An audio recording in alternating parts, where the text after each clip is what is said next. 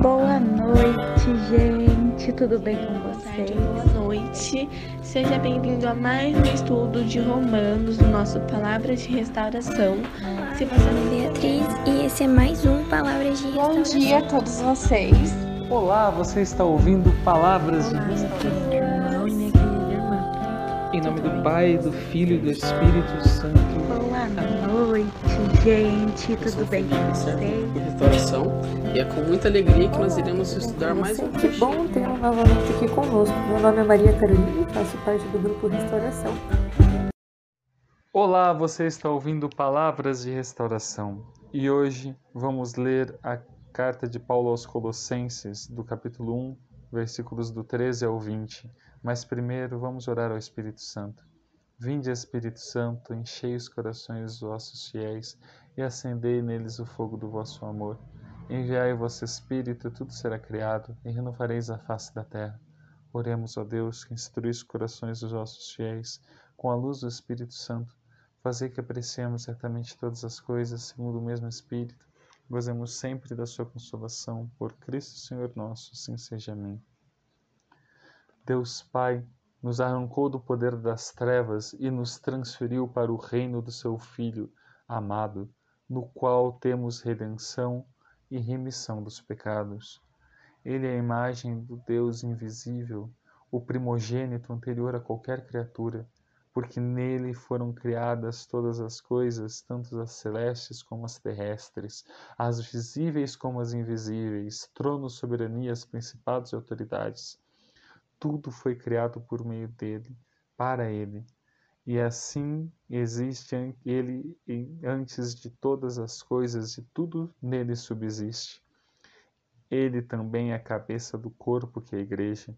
Ele é o princípio, o primeiro daqueles que ressuscitaram dos mortos, para em tudo ter primazia, porque Deus, a plenitude de tudo, quis nele habitar, para por meio dele reconciliar consigo todas as coisas, tanto as terrestres como as celestes, estabelecendo a paz pelo sangue derramado na cruz.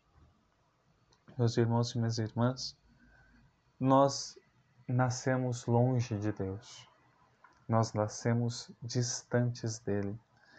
E o sacrifício de Cristo, a cruz de Cristo, foi para nos reaproximar de Deus. O que isso significa? Significa que quando, antes de termos conhecimento do sacrifício de Cristo, nós pensávamos que o, o mal tinha que ter, ser pago com o mal, olho por olho, dente por dente. Nós, nós acreditávamos que eram necessários sacrifícios para nos reconciliar com Deus. E antes disso, achávamos que se alguém fizesse o mal, ele não estaria digno de estar na presença das pessoas boas se aquele mal não fosse pago naquela pessoa, naquele que fez o mal.